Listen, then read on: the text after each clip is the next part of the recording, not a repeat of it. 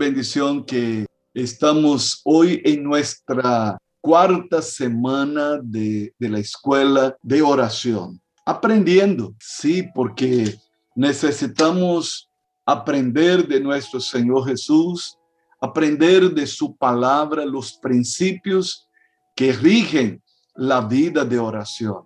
Sí, como hemos dicho desde el principio y hacemos hincapié en esta, en esta mañana, en, al iniciar esta cuarta semana de, de estudiar la palabra de Dios. Necesitamos saber que la persona más interesada en que aprendamos estos principios es nada más, nada menos el Señor. Para eso Él nos dio su palabra, su palabra. Y necesitamos uh, hacer hincapié en ella, eh, enfocarnos en ella. En este momento, por favor, no se centre en, en su necesidad. Su necesidad no engendra fe.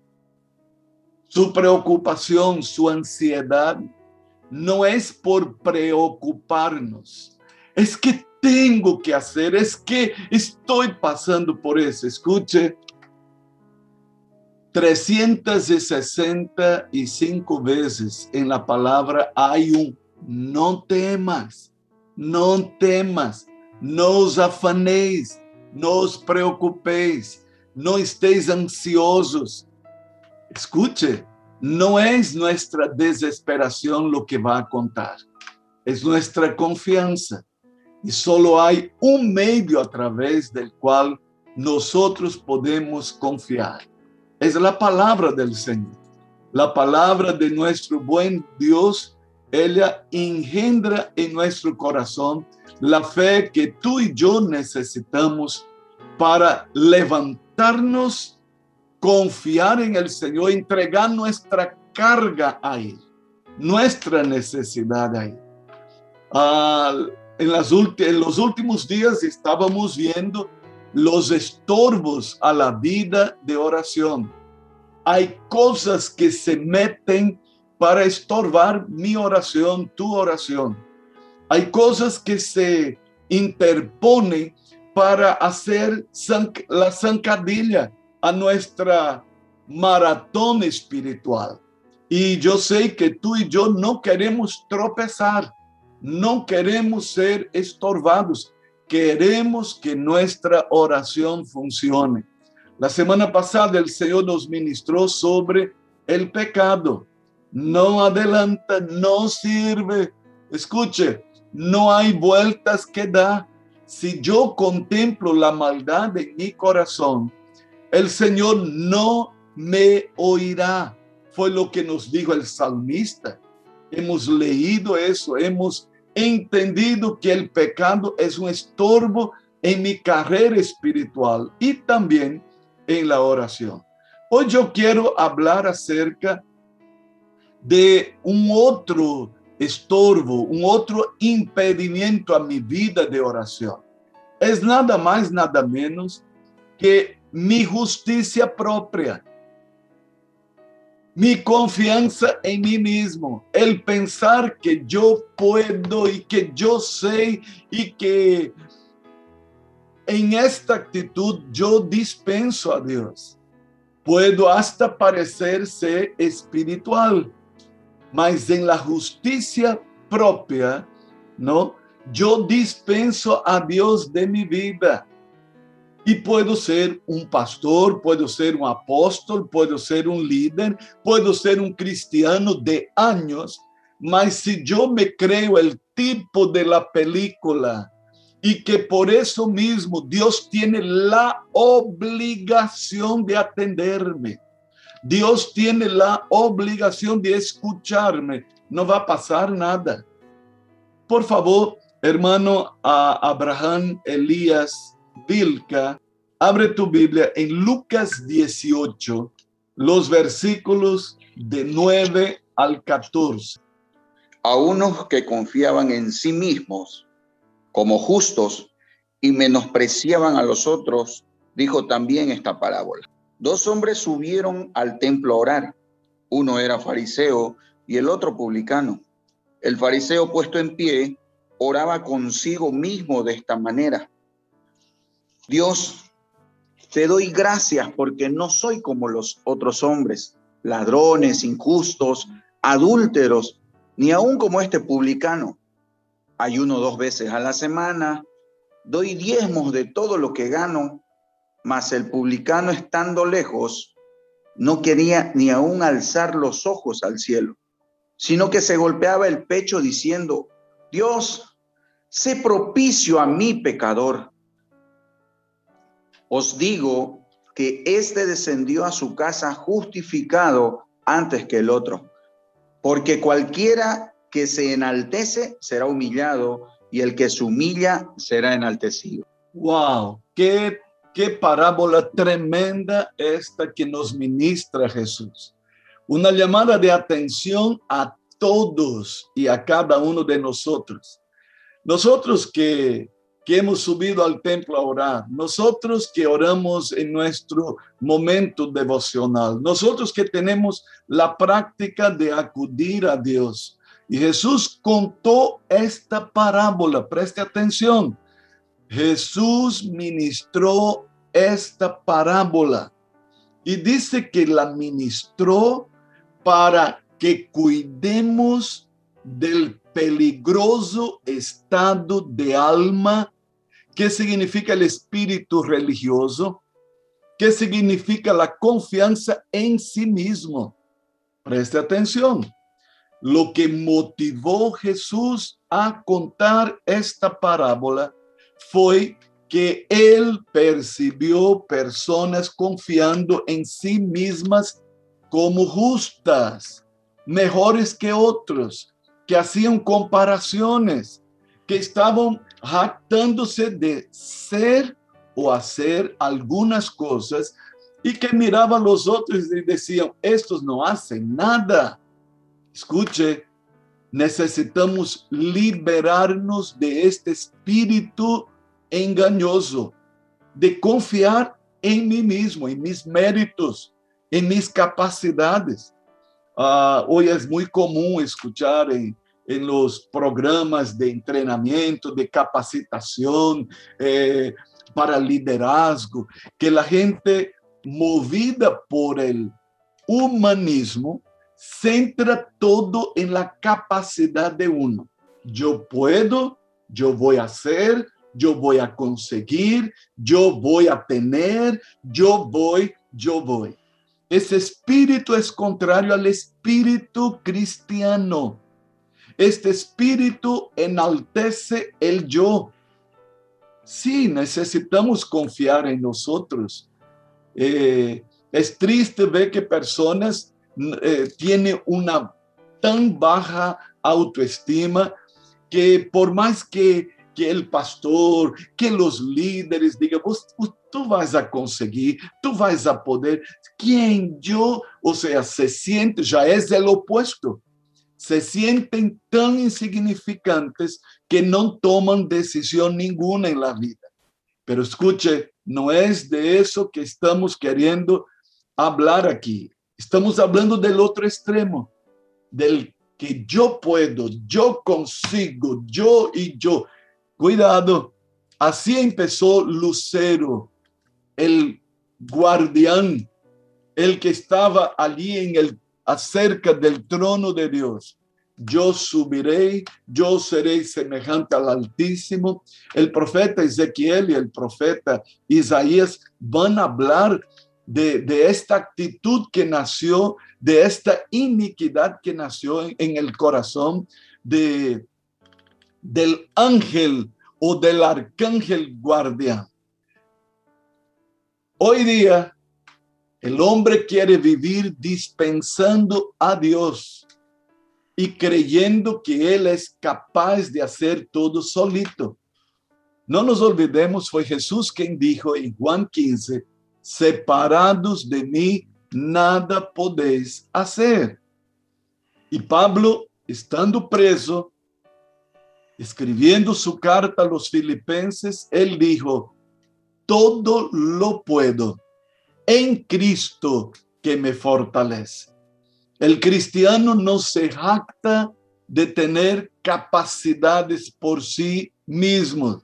El cristiano no se jacta, no se enaltece, no se, no se queda engreído de sus capacitaciones personales. Jesús contó la parábola y dice el versículo 9, a unos que confiaban en sí mismos. Y ahí viene la parábola. En la parábola Jesús dice, dos hombres subieron al templo a orar. Los dos fueron a orar. Pero cuando Jesús habla del fariseo, Jesús en el versículo 11 dice, el fariseo, puesto en pie, oraba consigo mismo. Él oraba para sí. Aunque él usó el nombre Dios, su oración era para sí mismo. Su oración no iba a ningún lugar. Su oración estaba estorbada por causa de esta actitud dañina en su propio corazón. Él oraba así. Y aunque usaba Dios, yo te doy gracias, su oración era para deleite personal. Su oración daba la vuelta y caía en sí mismo. ¿Cómo es importante evaluar nuestra vida espiritual y no permitir que nuestra oración sea estorbada por nosotros mismos? Hemos visto, el pecado puede hacerlo, mas cuando nosotros nos jactamos de pensar que somos algo, y él empezó a nombrar lo que él hacía. Él dice, eh, yo no soy como esa chusma, ¿no? Yo no soy como esa tropa de gente inservible. Yo soy eh, ayuno. Imagínense, ayunaba. Él ayunaba. Quizás mucho más que la mayoría de nosotros que estamos acá dos veces por semana. Y él decía, doy el diezmo de todo, de todo lo que gano. Entonces, preste atención lo que Jesús está queriendo enseñar a nosotros. Pensar nosotros que somos capaces de agradar a Dios por nosotros mismos, por nuestra propia cuenta, ¿no?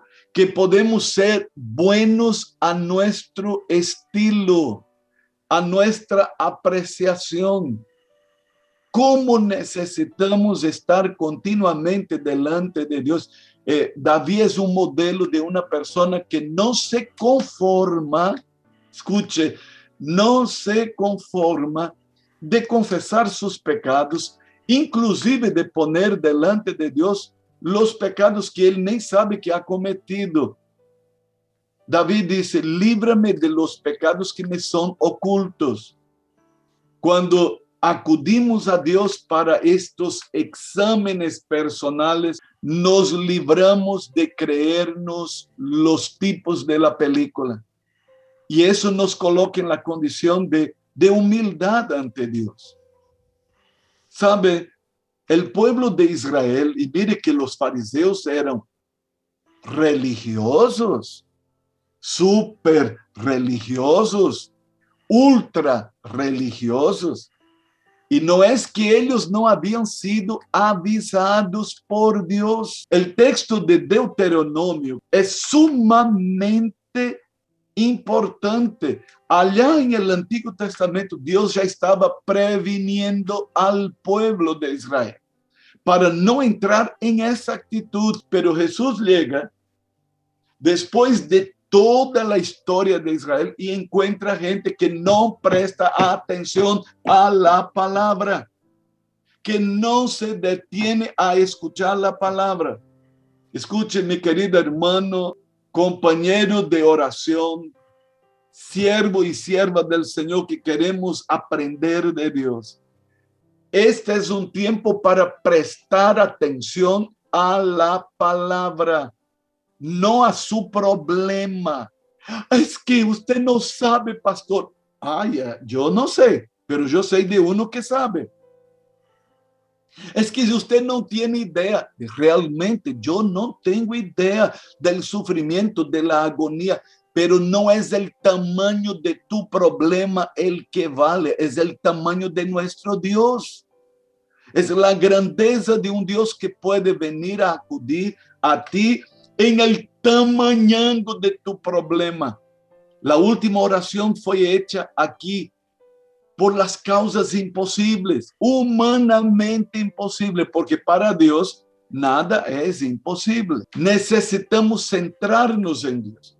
Tome su Biblia en Deuteronomio 8 y vamos a leer los versículos de 11 al 18. Por favor, Carlos Eduardo. Cuídate de no olvidarte de Jehová tu Dios para cumplir sus mandamientos, sus decretos y sus estatutos que yo te ordeno hoy no suceda que comas y te sacies y edifiques buenas casas en que habites, y tus vacas y tus ovejas se aumenten, y la plata y el oro se te multipliquen, y todo lo que tuvieres se aumente, y se enorgullezca tu corazón y te olvides de Jehová tu Dios, que te sacó de tierra de Egipto, de casa de servidumbre, que te hizo caminar por un desierto grande y espantoso, lleno de, serpientes ardientes y de escorpiones y de sed, donde no había agua, y él te sacó agua de la roca del pedernal, que te sustentó con maná en el desierto, comida que tus padres no habían conocido, afligiéndote y probándote para la postre hacerte bien. Y digas en tu corazón, mi poder y la fuerza de mi mano me han traído esta riqueza sino acuérdate de Jehová tu Dios, porque Él te da el poder para hacer las riquezas, a fin de confirmar su pacto que juró a tus padres como en este día. Amén. muchas gracias, Calito. Qué texto extraordinario. Qué texto tremendo. Y empieza con una palabra de exhortación. Cuidado, cuidado cuídate, presta atención. No te olvides de Jehová tu Dios. Cumple sus mandamientos, sus decretos, sus estatutos. No sucedas que de repente comas y te sacies y estés ahí y hayas tenido éxito en tu trabajo y de repente, escucha hermanos, yo soy pastor desde 1985 y desde entonces hasta hoy día yo he visto mucha gente que actuó igualito porque el ser humano no mejoró cosa ninguna, porque la humanidad no tiene capacidad de mejorar por sí misma. Yo he conocido creyentes, hombres, mujeres de todo nivel social que entraron en este juego aquí que Dios está diciendo, cuidado, cuidado, no te olvides de Jehová tu Dios.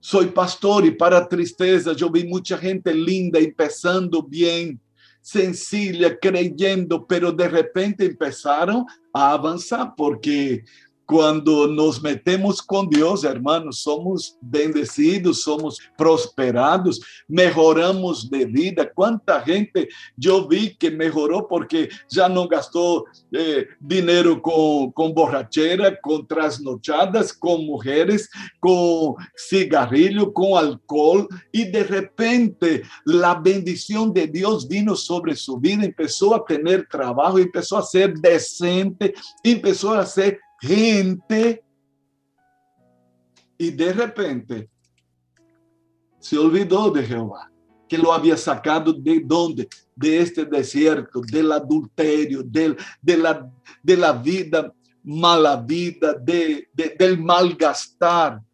Y se olvidaron de Jehová. Escuche, esta exhortación no viene por casualidad.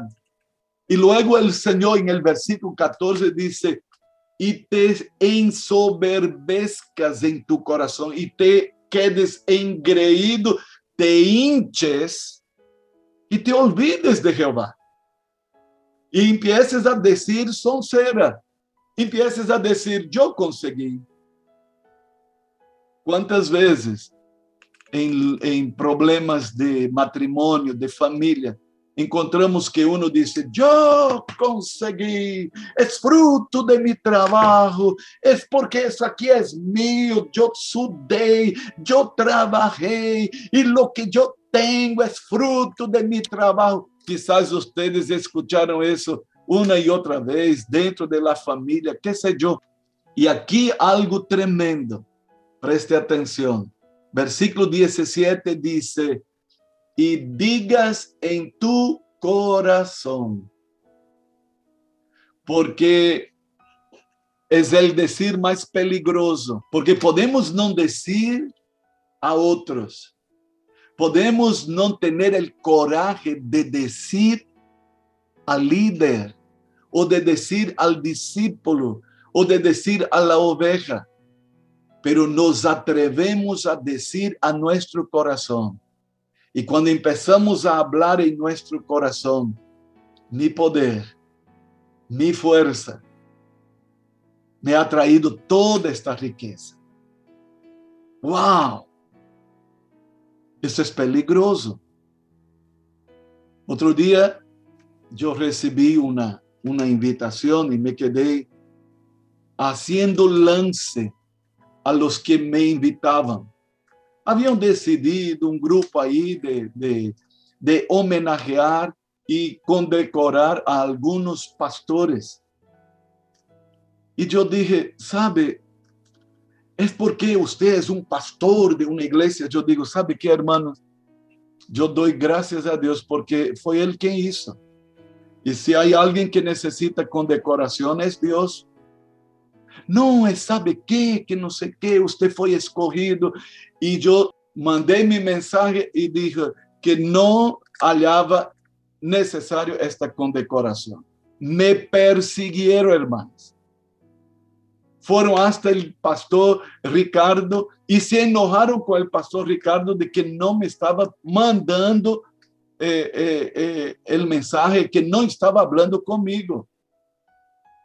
E, eu, e pastor Ricardo ligou e disse, apóstolo, es que están diciendo que necesito una palabra suya, que yo mande una historia suya eh, para que eh, le homenajeen y que haga. Yo digo, ¿sabe qué? Cuando te llamen, diga, el apóstolo no quiere eso y pronto se acabó. Hay oídos peligrosos, son los míos mismos. Mis oídos são peligrosos e mis oídos querem oír de mi boca que eu sou el tipo de la película, que sou el mejor apóstol. Mis oídos querem oír de mí mismo que sou el mejor pastor. Mis oídos querem oír que eu sou el que consegui, el que eu hice, porque al final de cuentas eh, sudei la gota gorda, E sabe que, hermanos, quando hacemos isso, ponemos a Deus a um lado e nos jactamos de las conquistas que hemos hecho. Ninguno de nosotros. E aí viene el autor Moisés diciendo al pueblo de Israel los encargos de Dios. Cuiden, no se justifiquen a ustedes mismos não se crean alguma coisa. Todo lo que somos e todo lo que tenemos lo debemos a nuestro Dios. Sabe, aquele homem que entrou para orar em el templo, que se golpeava el pecho, ele não, não se dignava nem sequer a levantar os olhos. E golpeava e dizia, Senhor, se propício comigo, eu não sou digno yo no soy digno ni de estar aquí. Y entonces Jesús dice para ti y para mí. Este volvió justificado. Mas aquel otro, no. Su oración fue para sí mismo, porque él hablaba consigo mismo. Si hay algo que estorba nuestro caminar en la oración, es creernos justos, buenos, maravillosos y que Dios tiene la obligación de oírme, porque a final de cuentas yo hice tanto y yo soy tan maravilloso, tan especial. Eh, usted ya, ya ha visto eso, ¿no? Eh, en algunos velatorios que yo he ido, que la gente diga, ay, porque él merece, es porque ella merece. Ninguno merece nada. ¿Sabe por qué Dios nos mira?